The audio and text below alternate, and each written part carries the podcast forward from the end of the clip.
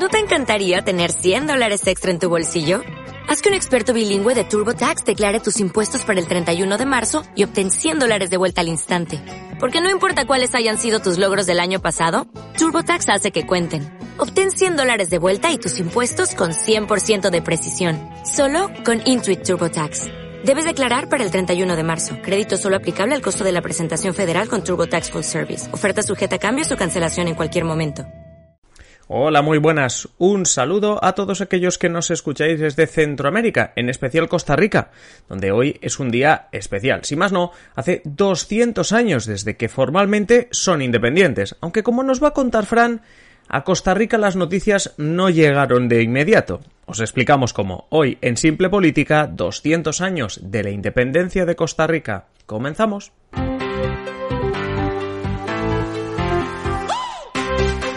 Os habla Adrián Caballero y esto es Simple Política, el podcast que trata de simplificar y traducir todos esos conceptos, estrategias y temas que están presentes cada día en los medios y que nos gustaría entender mejor.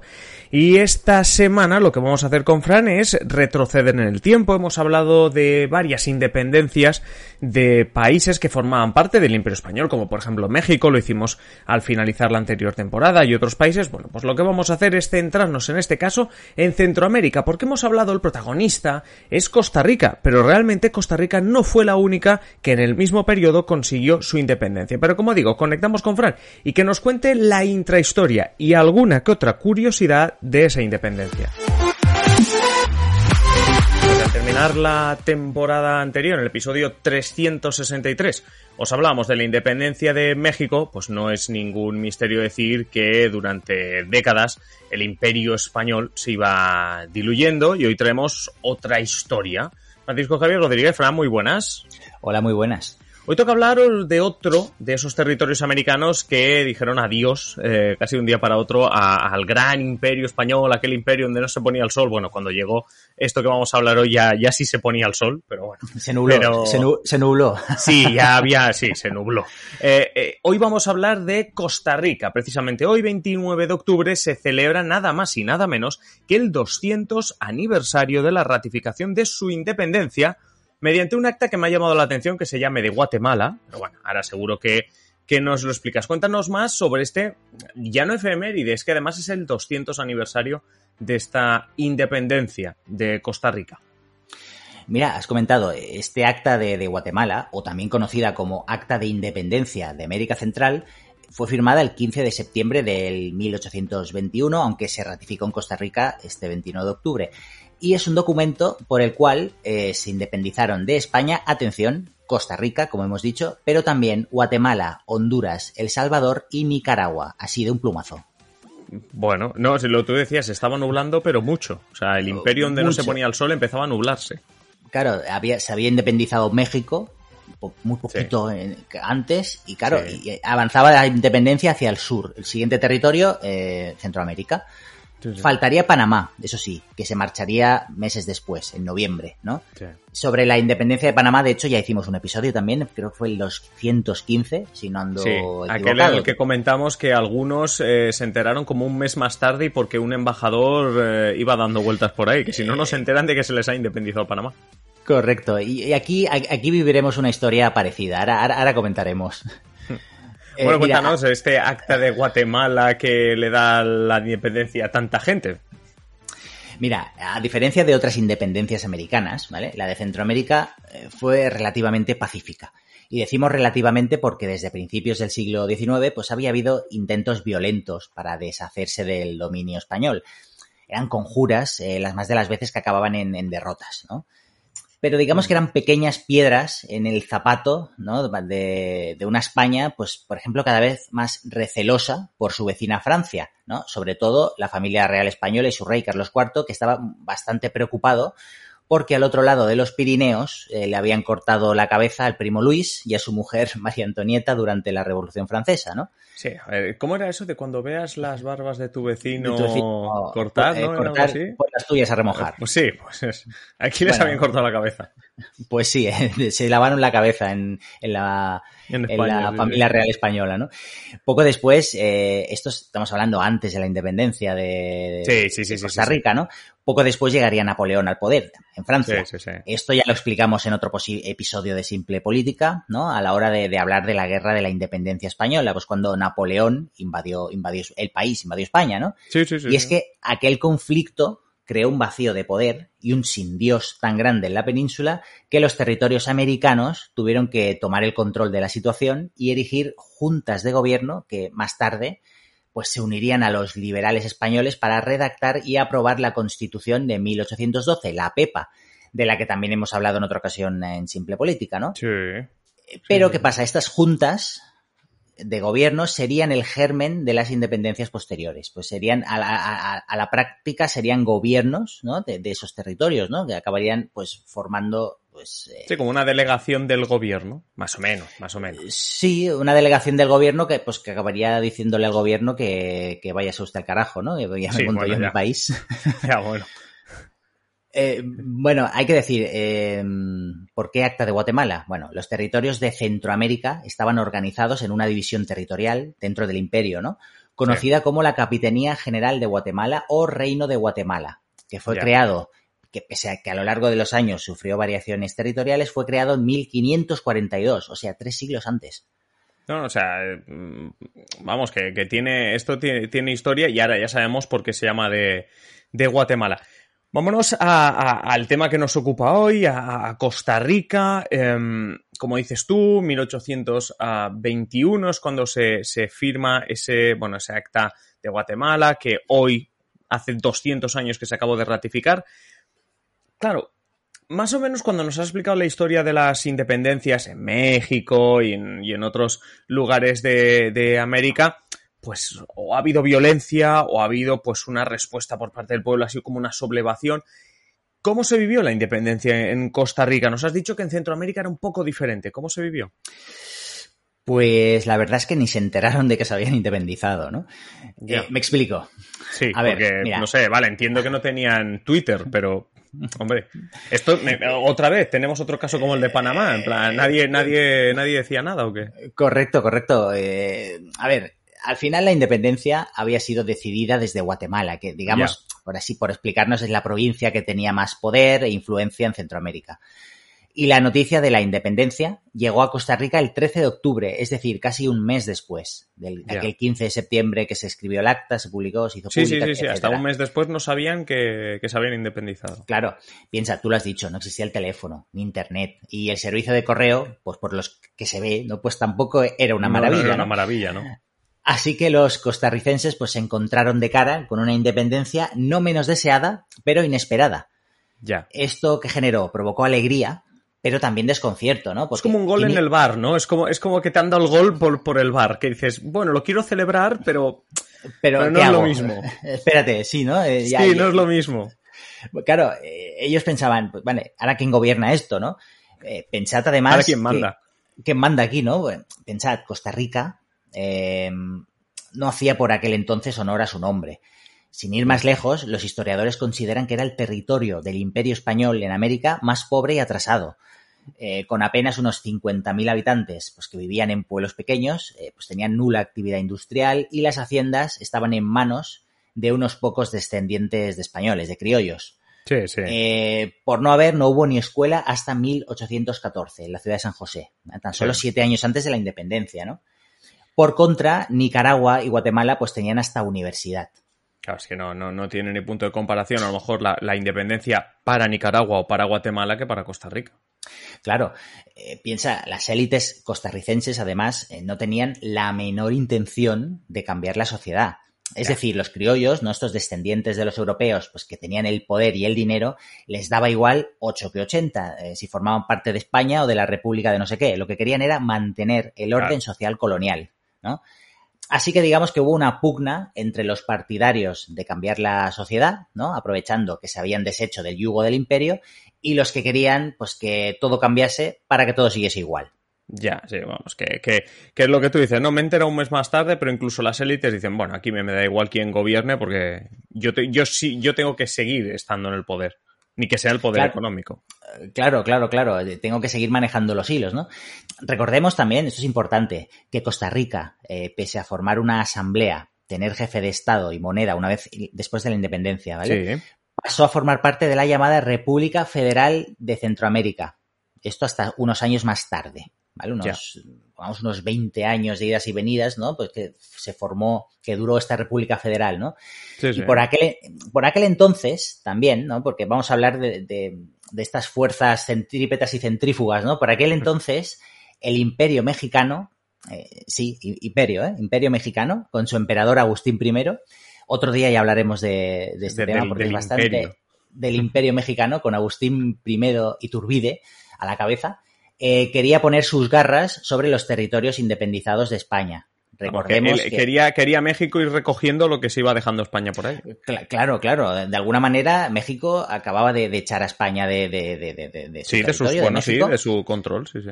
De su control. Y claro, veía que España pues iba retirando y que, oye, era una oportunidad, ¿no? Era una ventana de oportunidad pues para, para aumentar el, territorio, ¿no?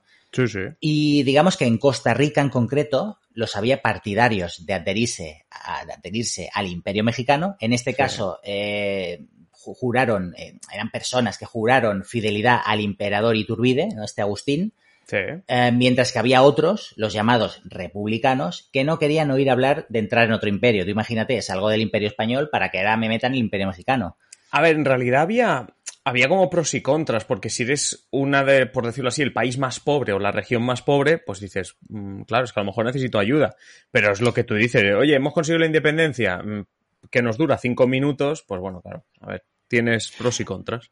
Claro, los que estaban en contra, pues dirían aquello de salir de Guatemala para meterse en Guatepeor, ¿no? Correcto. permítaseme esta broma. No, y además, y además es que se independizaron por el acto de Guatemala, o sea que ya hay que decir. Correcto. Lo tenía todo. Pero, ahora en serio, mira, los partidarios de una opción y de otra, es decir, Costa, Costa Rica libre o Costa Rica anexionada al Imperio Mexicano, pues para no romper con esta tradición ibérica de que eran herederos, ¿no? Al final, pues se enfrentaron en una breve guerra civil o guerra de Ochomogo. No está mal.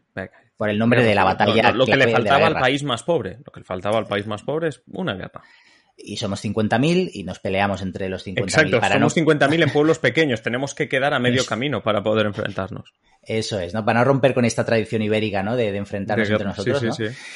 Bueno, digamos que esta es la explicación más simple, ¿no? La de partidarios de aristócratas, los aristócratas, partidarios del imperio, con los republicanos, digamos, ¿no? Eh, pero esto es una explicación más simple, porque de hecho, como ya hemos comentado con anterioridad, dentro de Costa Rica, los había más progresistas, que eran aquellos que eran partidarios de romper con el legado colonial y hacer una sociedad nueva sin esclavos, eh, hombres libres, etcétera, y los había partidarios pues de seguir, pues sí, somos Costa Rica, ya no somos España, pero oye, mis eh, mis privilegios no los quiero perder. Mis privilegios coloniales no los quiero perder, ¿no? Sí, sí, sí, sí. Eh, digamos que se crearon como dos zonas de Costa Rica, partidarias de una y otra otra ala política. Eh, los más progresistas eh, se fueron a las ciudades, o sea, los más, eh, los aristócratas, perdón, se quedaron en las ciudades de Cartago y Heredia, vale. que es donde las élites criollas pues hacían y deshacían a su antojo, ¿vale? Digamos que era un poder aristocrático y de base conservadora, eran muy conservadores, ¿vale? Los partidarios a no, a no cambiar nada, ya, ¿vale? Por contra, pues los había los liberales, influenciados por la Ilustración y que estaban básicamente ubicados en las ciudades de San José y Alajuela. Ya. como tú dices, los tenemos divididos. Correcto, eran burgueses asombrados por la revolución industrial y que querían traerla a este, pues, pobre sí, territorio como Costa Rica. Costa Rica no tenía ni industria y dicen, eh, esto, esto nos puede ayudar. Claro. Durante dos años, entre 1821, que es cuando se declara la independencia, por así decirlo, y 1823, los dos grupos estuvieron presionando para unirse al imperio mexicano, en este caso los aristócratas, o bien que Costa Rica pues fuera la suya, que eran los republicanos, los liberales. En 1823, la Junta Gubernativa de Costa Rica, que había surgido de la constitución que el país había aprobado en 1821, poco después de la independencia, todavía no había jurado lealtad a Agustín el emperador, emperador de México. Sí, no, o sea, no, había, no había un resultado todavía de esa guerra. No, no habían jurado lealtad. Por lo tanto, no, no había empezado la guerra. Ah, la vale, cuestión no es que claro. aún no habían jurado la, esta junta, ¿no? Sí. que era más republicana, por así decirlo, no había Sí. jurado lealtad al emperador Agustín. Así que los aristócratas juraron vengarse y derrocar a la malvada junta de rojos, que, bueno, para que me entendáis esto de rojos, que de rojos no tenían ni un pelo los, los, los liberales. Sí, sí, sí, claro, estamos hablando, es que estamos hablando de lo que tú dices, son burgueses eh, que buscan que, que venga la industria. Claro, claro, ¿no? Claro. Al final era, era el progresismo de la época era ese, ¿no? Claro, que, que aquí, que ahora en el siglo XXI no tenemos como unos conservadores, serían votantes del PP, o sea, gente, Cor- industriales. Sí, Sí. Correcto, liber- liberales, ¿no? Así Sí. que esta gente pues dio un golpe de estado y comenzó el baile. Y ahora sí que empieza la guerra. Ya, Eh, podemos decir eh, que perdieron los aristócratas. vale. Esta vez los aristócratas perdieron. Pero eh, lo curioso ya no es esto. Porque generalmente, pues. eh, Bueno, uno de los dos bandos tenía la- que perder. Al Sí, final. pero la, parte la parte más conservadora pues suele tener siempre más apoyos, bueno, etcétera. Sí. Pero lo curioso no es esto, sino que los aristócratas pelearon tontamente. Bien. ¿Vale? Expliquemos, la guerra se, se desarrolló entre finales de marzo de 1823 y principios de abril. Uy, Pero Pues la gracia, Que, que duró cuatro días. Nada, muy poquito, hubo poca, pocas batallas, poco Sí, sí. derramamiento de sangre, ¿no?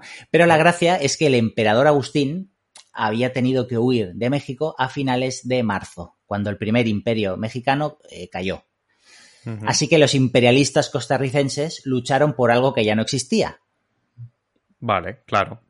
Durante Claro. unos días estuvieron combatiendo, sobre todo en la batalla de Ochomo, que fue en abril, Sí. eh, por, un, por, un, por, una opción política, en este caso adherirse al imperio de, de Agustín I, pues que, que ya no existía. ¿Y lo bonito que hubiese sido que los aristócratas ganasen? ¿Qué hubiera pasado? Claro. O sea, lo bonito de decir, venga, va, habéis ganado, venga, la constitución, fidelidad al emperador, tal. ¿Y dónde está el emperador? Que no hay emperador. Y teniendo en cuenta que, que tardan un mes, porque lo estamos viendo, tardan un mes en enterarse de las cosas, Claro, claro, claro. a están jurando lealtad a un emperador que no hay. Que, no, que, no, que ya no está y que ha marchado, ¿no? Que se ha ido. Sí, sí, sí, sí. sí. Bueno, como hemos dicho, el correo a veces pues tiene... En, la época tenía estas final, cosas. Como tú dices, ganaron los republicanos, ganaron los burgueses. Correcto. Y bueno, y tras esta victoria republicana, pues la capital pasó a San José. Y en 1824 Costa Rica nombró a su primer jefe de Estado, Juan Mora Fernández, que era un liberal. Eh, no sería hasta 1848 que Costa Rica no pro- proclamara formalmente la República, la República de Costa Rica, después de que en 1840 aproximadamente los eh, estados que conformaban el- esta República Centroamericana Sí. pues entraron en guerra entre ellos y colapsó este proyecto de, de macroestado, ¿no? Sí, Con una sí, serie de nacionalidades que, Que a lo mejor lo he subido bien. Sí que es verdad que hay diversidad cultural, pero a lo mejor económicamente eh, lo pienso ya con mentalidad siglo XXI, ¿eh? Una república de Centroamérica. Mm. No sé. Sí, sí, sí, pero bueno, eh, como hemos dicho, esto es una tradición muy ibérica, esto de, Sí, sí. de enfrentarse los unos a los otros, aunque es cierto que a lo largo del siglo XIX hubo diversos intentos para rehacer una unidad centroamericana pues, de todos estos países que hemos comentado. Bueno, y que ahora lo que vemos son las típicas organizaciones económicas, organizaciones de estados americanos, cosas así. O sea, la Unión está, pero bueno, como la Unión Europea, pero en estados americanos. Eso también, eso también pasa. Ahora tú decías Correcto. lo de la tradición ibérica, esto de enfrentarse. Yo ahora estaba pensando en estos 50.000 habitantes que tenía Costa Rica. Obviamente, si quitamos niños y demás, son muchos menos los que se enfrentarían a esa guerra. Me estaba recordando a, a una cuestión que, que vimos hace, hace un mes con, con Javier que nos explicaba cómo en la última guerra en la que se metió Liechtenstein, no sé si sabías esta anécdota, Ah, a no. Liechtenstein envió 80 soldados y volvió con 81. Es la, única vez que un ejército ha vuelto con más gente. Y es que se ve que nos contaba Javier que fueron 80, se quedaron como en la tercera o cuarta fila, supongo, ¿no? Y cuando volvieron trajeron a un amigo italiano. Es decir, se, Ah, volvieron los claro. 80 de Liechtenstein y un amigo, y un amigo Eh, italiano. Pues esto de Costa Rica me ha recordado un poco a eso. O sea, habría cuatro batallas. Claro, tú has dicho, ¿no? Son, yo qué sé, Sí, 10 poco. días que debió durar eso. Sí, sí, poca, Eh, poca, pocos días, sí, sí, y una batalla importante y, y muy poca Y gente, lo que has comentado al final. Claro. Sí, sí, Claro, bueno, si esto tú de a la gente que no va a la guerra, niños, mujeres, tal, Sí. claro, te, te queda muy poco. Es que 50.000, claro, 50.000 personas, es que, claro, es que Sí, sí, poquita, poquita cosa. Y piensa pues- después de gente que no combate, pues agricultores que no, combate, claro. que, que no combate, claro, al final claro, es- claro, es no, un no, poco- claro, claro. Pero bueno, esto de Liechtenstein es el sueño de todo general, ¿no? Enviar tropas a una guerra y volver con más. Y volver con más. Bueno, mientras no sea un caballo de Troya, no, no, no hay ningún problema. No, no, pero sí, sí, o sea, tremendo, tremendo. vamos, no sé, otro día, otro día lo investigaremos más en profundidad, pero creo que es el único caso en el que envías gente a una guerra y vuelves con más. O sea, no, no, no, no es que haya muerto muy poco y diga, bueno, lamentamos solo una muerte, no, no. Que también habría que ver, porque también me gustaría investigar esa guerra ¿dónde se quedaron los de Liechtenstein? Porque entiendo que una guerra entre varios países, pero dices, ¿para que no te maten en una guerra? ¿Para que no, ¿En qué fila estabas? O sea, la guerra era en Alemania y tú estabas en Austria, o claro, es que. fueron listos, fueron listos. No, no. Eh, en tercera fila, en cuarta, sí, sí, sí. Súper, súper listos. Eh, bueno, pues para ser más listos, la semana que viene, el viernes que viene, te tenemos que volver a escuchar. Fran, como siempre, eh, un placer. Y la semana que viene, el viernes, otra lección de historia. Eso es, nos escuchamos, gracias.